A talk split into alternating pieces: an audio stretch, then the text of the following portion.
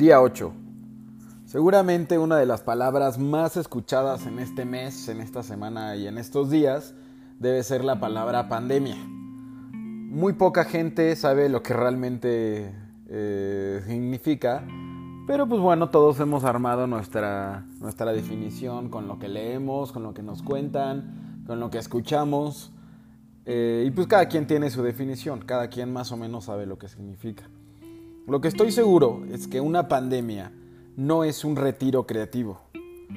No sé quién más de ustedes necesita escuchar esta frase que escuché la semana pasada, me parece, que si no salimos de esta pandemia con una nueva oportunidad de negocio, con un libro leído, con una nueva rutina adquirida, a lo mejor con un nuevo deporte, con, una con un nuevo hobby, con una nueva pasión, eh, no, no fue una pandemia exitosa, por así decirlo. Yo creo que si no estás haciendo mucho, o si no estás logrando algo o haciendo una marca notable cada día, está bien. Esta es una pandemia, recordemos. Es una crisis global. La sociedad arraiga en nosotros productividad, que es igual a éxito y que es igual a valor. Entonces, por otro lado, si ser creativo te ayuda a superar esto, entonces está increíble, está genial. Pero para todos los que están luchando con la presión, y sobre todo con esta presión arraigada para lograr algo en esta pandemia, solo queremos decirle que con solo ser es suficiente.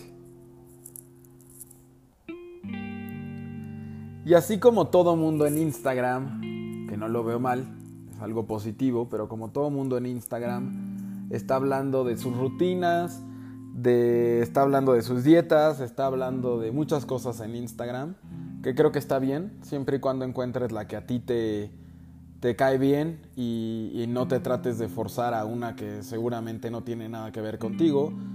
Eh, nosotros aquí en Leptina también tenemos nuestros tres puntos importantes para eh, esta pandemia. La primera es una dieta, así es, es una dieta mental. Es una dieta mental en donde controles completamente a la gente que es tóxica, a la gente que, te altera o que te genera emociones negativas en esta pandemia. También es importante tener una dieta de noticias.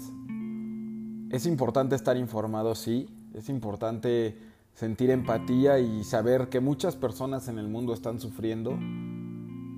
Porque también es importante de repente dedicar oraciones o dedicar una meditación a estas, pues a estas personas que están allá afuera luchando luchando eh, para el bien del mundo.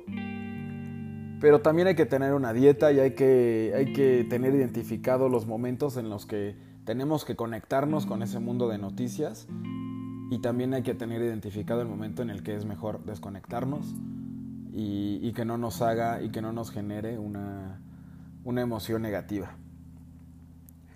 Y la tercera esto es un poco entre paréntesis, ya que no todos afecta de la misma forma, pero es una dieta de lo que consumimos en cuanto a películas y en cuanto a series. En cuanto empezó esto, se empezaron a poner de moda una vez más películas que tenían que ver con pandemias o con ataques de virus. Y creo que siempre y cuando te entretenga está perfecto, pero hay momentos en los que sí te causa y te genera una alteración completa de la mente. Entonces, tengamos cuidado y tengamos una dieta mental en cuanto a estos tres puntos.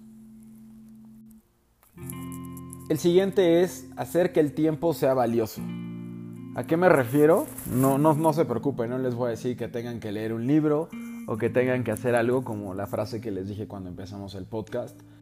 Lo que les quiero decir es que cada cosa que hagamos, así sea dormir, así sea leer, así sea escuchar música, así sea lo que sea que te haga sentir bien, que le demos un valor y que aprovechemos este momento que tenemos con nosotros mismos o con quien estemos compartiendo este momento. Hay que recordar que lo que pasó afuera es un virus. Ese virus no lo podemos controlar y nosotros no lo desatamos. Entonces, esa preocupación y esa, ese, ese tema no es causado por nosotros. Pero todo lo que pase dentro de la casa, eso sí es nuestra decisión. Entonces, démosle valor al tiempo, cuidemos nuestro tiempo y sobre todo algo muy importante es recordar quién, quiénes éramos antes de la pandemia. Recordemos quiénes éramos y pensemos en quiénes queremos ser cuando abramos por fin la puerta y todo termine. ¿A quién quieres encontrarte cuando abramos y cuando salgamos? Es muy importante. Y la última eh, es una rutina. Una rutina que para nosotros es muy importante es hacer lo que tengas que hacer para que te haga sentir bien. Y esto es muy importante. Toda la presión social que recibimos y mental que recibimos en, en todos los medios en los que consumimos, hay que entender perfecto que estas son sugerencias que nos está haciendo la gente, marcas o que nos está haciendo en los programas de televisión o las series, pero no necesariamente son las que tenemos que tener. Entonces tenemos que encontrar una rutina que nos haga sentir bien.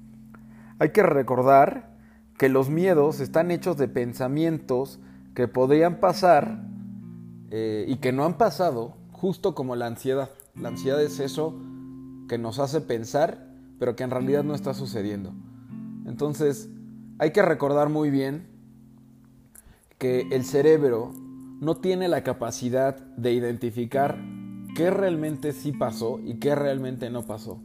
En nuestro, en nuestro cerebro están viajando todos los pensamientos que ya fueron, que ya, que ya son un hecho y todos los que no, y todos esos pensamientos navegan y el cerebro no los identifica. Entonces muchas veces nos pueden estar preocupando o generando ansiedad, pensamientos que ni siquiera han pasado. Yo les recomiendo hacer este ejercicio en donde pongamos dos canastas. En una canasta está todo lo que está en nuestras manos y la otra está todo lo que no está en nuestras manos. Así que depositen cada pensamiento o cada preocupación en la canasta que va. Ya que si llegamos a, depositar un pensamiento en la canasta equivocada, estaríamos cargando un peso que no va ahí.